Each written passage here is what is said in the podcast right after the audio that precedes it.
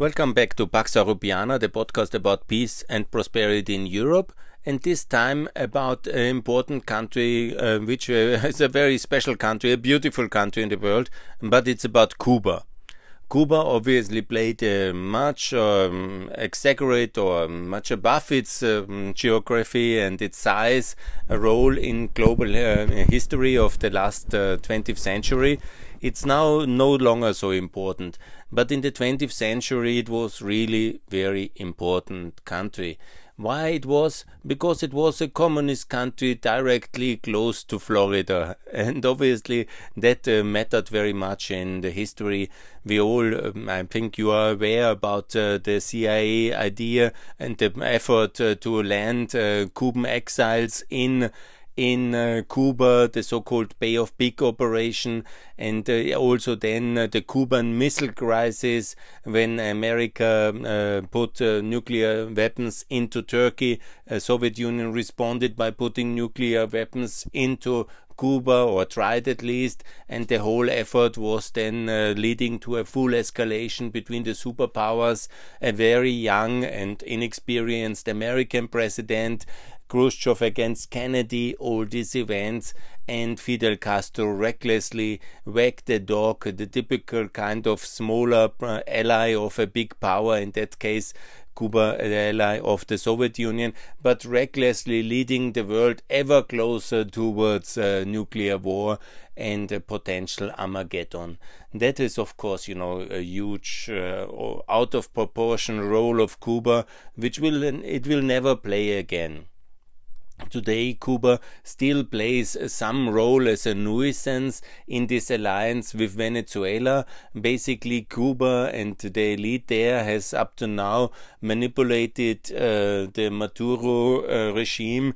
I think it's not um, without reason when you say that Maduro are rather brutal and uh, all his predecessors and this Chavez a kind of a brutal but rather naive uh, petrol superpower and uh, the foxy, uh, smart elite of uh, communist Cuba who are basically with the resources of uh, Venezuela surviving in the um, kind of uh, post Cold War world and uh, somehow staying on until 2021.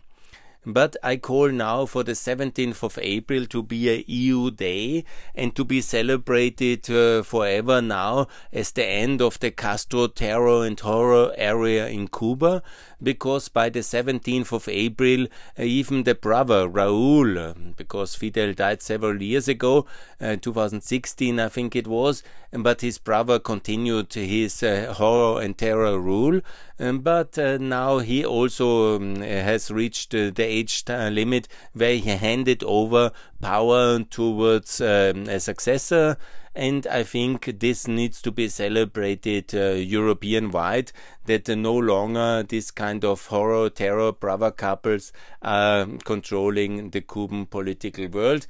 It's now 63 years where one um, beautiful island and its people they were uh, exploited and occupied by this brutal dictatorship couple and it was a horror regime. I've been personally only once in Cuba, and that's a long time ago before the big opening. It was in 96, yeah but it was unbelievable the level of poverty, destruction, uh, the lack of renovation of the buildings, the whole beautiful Malecon, that's the former Spanish castle dominating the Cuba uh, Havana harbor, and uh, then you see nothing is in renovated, everything is downbeaten and in terrible shape. I remember this kind of, um, you know, the, the old cars uh, from the um, pre revolutionary times, which are only in museums in America and in Europe, and they were still the main vehicles there, and also the whole, uh, like a frozen time machine. I understand there is now much better um, tourist infrastructure and they have done uh, some kind of monetary experiment, which I can only warn everybody. You know, what they have done the last 30 years, obviously they have they inherited this beautiful island. It's one of the most beautiful islands in the world. Yeah? It's amazing Caribbean um, pleasure um, and uh, It, like uh, it could be like Las Vegas, and it was kind of Las Vegas of the past. And you could be sure, under normal circumstances, when all this uh, terror regime of the communists would not have won in uh, the 50s and this uh, so-called communist uh, revolution, which was a kind of a brutal dictatorship in reality, then it would be similar rich like Florida or like uh, Nevada now obviously there's a lot of horror stories about the past before and it was quite similar like nevada. There was also um, dominance of the mafia and of the gambling industry. But you know just imagine uh, wealth uh, similar like florida also possible for cuba. It would be unbelievable how much freer better people would live and I'm actually now calling for a new approach of the Western world towards Cuba and also from America and also from uh, European Union, UK, Canada. We should try a different tack now that the Castros are gone. Obviously, it's still a communist country, but so is China you know and we learned to live with communist china difficult as it was but it's now a rich and developed country and I think it's the better way also for the Cuban people uh, to somehow see um, and integrate uh, the Cuban uh, economy again fully towards uh, the um, European and American economies. I think it's a much better way. And also, we have not managed completely to break uh, China out of uh, the Russian uh, camp, true, and there's a complication, um, but it's better to have a rich and successful Cuba than to have the misery continuing. And even when there is no political change, um, then it's better to now end the embargo towards Cuba and also to open uh, from the European side to conclude a free trade agreement with Cuba and then uh, to end all these restrictions of the Castro area. At least we should try it. I think it's worth to have a try to somehow create a new image of the West and also a new policy towards the Americas and uh, give it a try. If they continue with suppression, human rights violation, and uh, monstrous kind of horror and terror, we can always then cut uh, and reintroduce sanctions uh, then later when we see there is no goodwill. But you know, when I read about, um, I've, I've um, evidently not now been for a long time, but uh, when you see that uh, the news is that the Cuban uh, government opens the economy, they have allowed more private sector involvement. If they go the Chinese way, well, let's do that. Yeah, let's support them and let's open their economic uh, towards uh, investment and towards uh, liberalization and the biggest step which they have now done, and I want to focus on that one, is also currency reform. Because what they have done uh, 30 years now is basically a two currency system. First the dollar, and then they created their own kind of pegged dollar currency. That was the Cuban dollar in some ways, one to one to the dollar. And then uh, they had parallel uh, own pesos and that was uh, for the poor people, for the non-tourist economy, for the non-export community. And that's a kind of a role model of wrong currency policy because it keeps the most of the population who is not in the tourism sector very poor. The state is very poor. The people outside of the tourism sector are very poor. And just and the tourism sector is then obviously dollar funded. And that's the cash cow of the economy. So you get the effect that all the academics are taxi drivers and that all the people, uh, the doctors are waiters in the tourism industry and so on and so on. It's quite logical.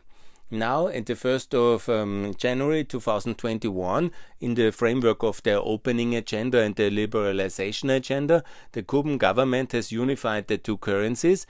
Basically, they have devalued and their currency uh, significantly. It's now one dollar. It's uh, 24 Cuban pesos, and they have only one currency. But they have pegged it to the dollar, and that's very significant. As you know, I'm very much promoting uh, currency pegs of poorer and more open economies. And uh, when you see already that most of uh, the Caribbean have a dollar peg, and that's actually when Panama and uh, most of the smaller islands, and now Cuba has also a dollar peg. And that's what I think is the currency policy for um, all the smaller countries of um, the Americas. And of the Gulf Cooperation Council and several others is to back to the dollar because we need less volatility and that's a very good policy.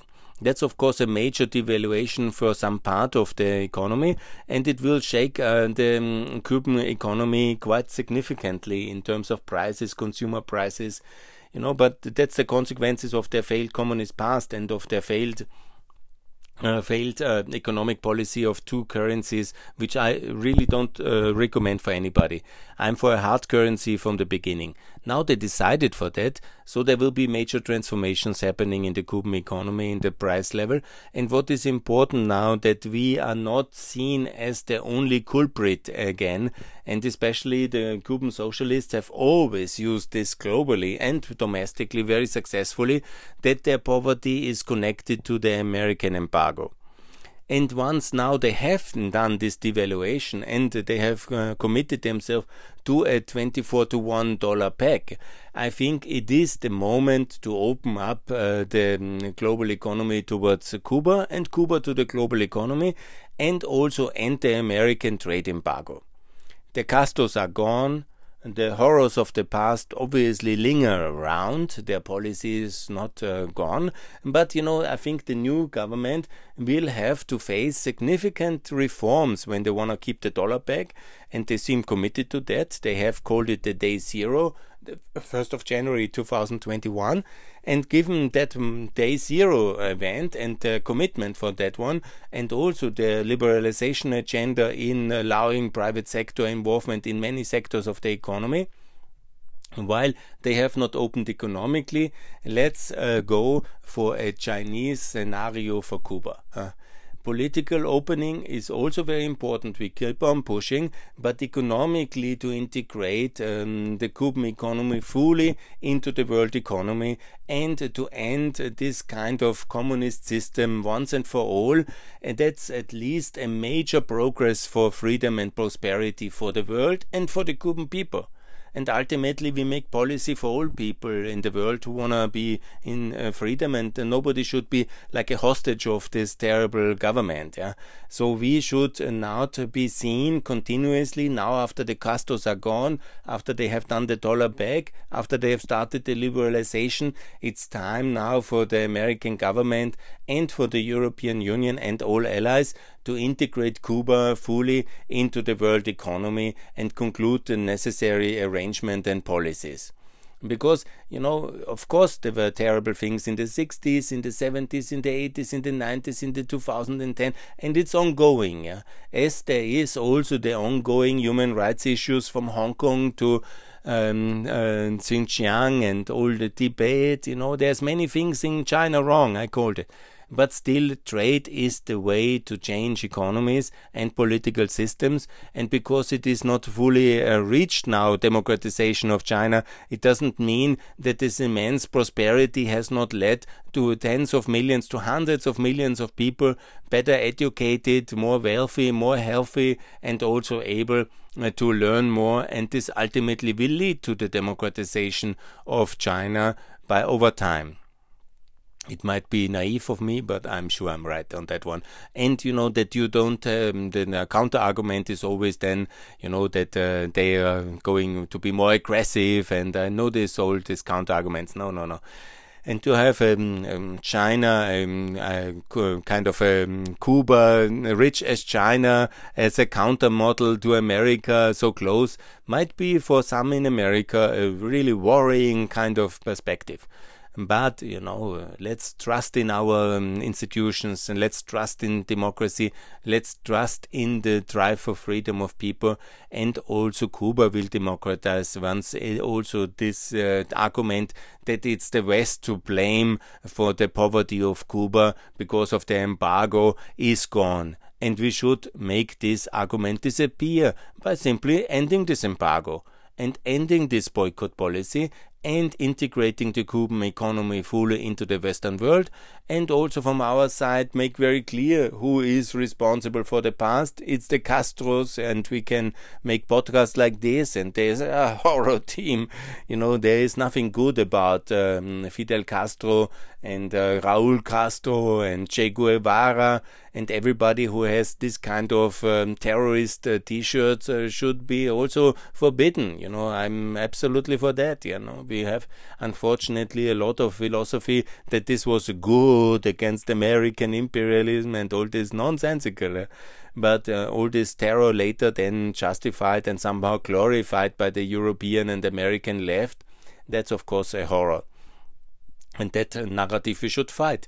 But we should also remove this obstacle that we are somehow to blame for the poverty of the Cuban people by continuing the arms, uh, no, not the arms, but uh, the, the economic embargo and the sanctions, because I think it's time to end this policy and to try also to start a new beginning uh, with um, Cuba in that way economically and also to break uh, Cuba away from this dangerous triangle of Venezuela, Iran, uh, North Korea, and of um, Russia. It might be naive, but it might be also uh, quite successful over time because the gravity of um, the America should be towards the United States. Yeah?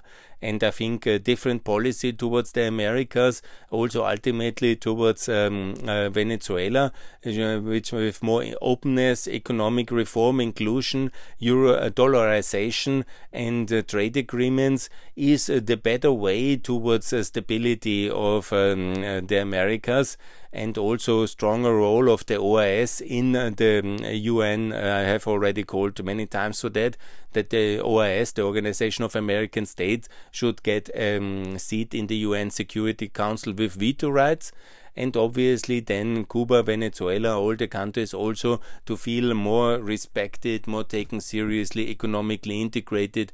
That is the way forward. And I'm for a softer um, uh, direction towards uh, Nicaragua, Venezuela, and um, Cuba, starting with Cuba, starting right now, celebrating the 17th of April as the time when the horror regime of the Castros ended, but also making a big significant policy change towards uh, this. Um, kind of um, Russian proxies in uh, the Americas in order to take them out of this Russian Iranian axis of evil and make sure that they feel more respected, they are more part of the American institution, and uh, gradually move towards the free world at least in Nicaragua, there was already progress, then was backsliding. There is also significant issues of uh, governance in uh, in uh, Honduras and all these places.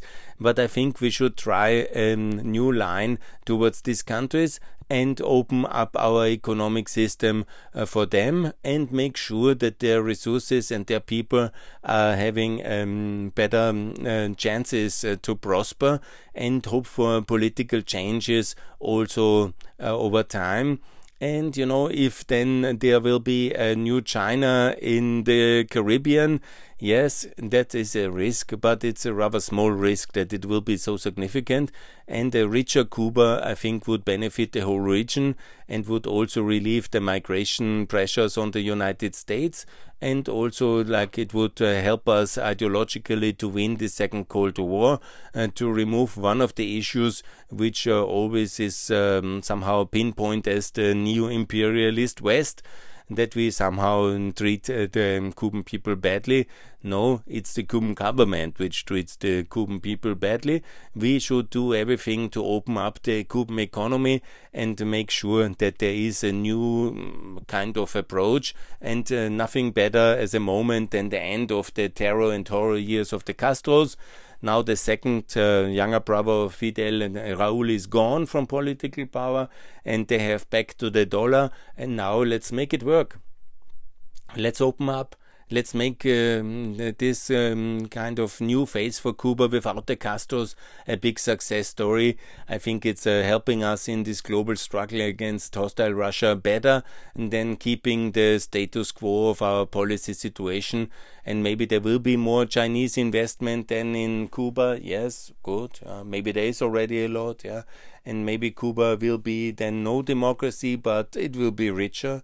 Yes, and that's all uh, possible, but we should avoid a complete collapse of Cuba and uh, to work for medium term transition um, politically by fast track economic opening. I think that is the better way now than to wait another 10 years in misery and have no policy progress. I call for a new approach uh, towards Cuba to celebrate the end of the Castros politically, but also economically to open fully and test this new policy then how it works in another five years. We can always reimpose uh, then uh, sanctions on Cuba if it's necessary in terms of their political support for terrorism or in their suppression of human rights. Yes, but let's see how a new approach is working towards Cuba.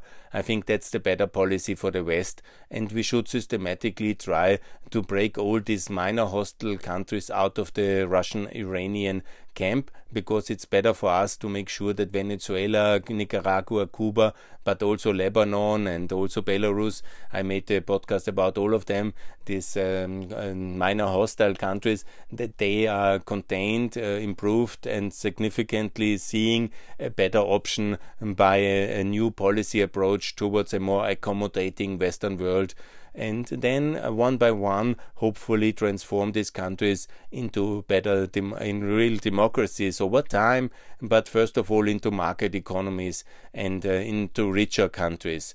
And that would be also an offer to the Cuban people directly, and that is something we should uh, do, and we should somehow uh, give them new policy options out of the Russian, Chinese, Iranian camp.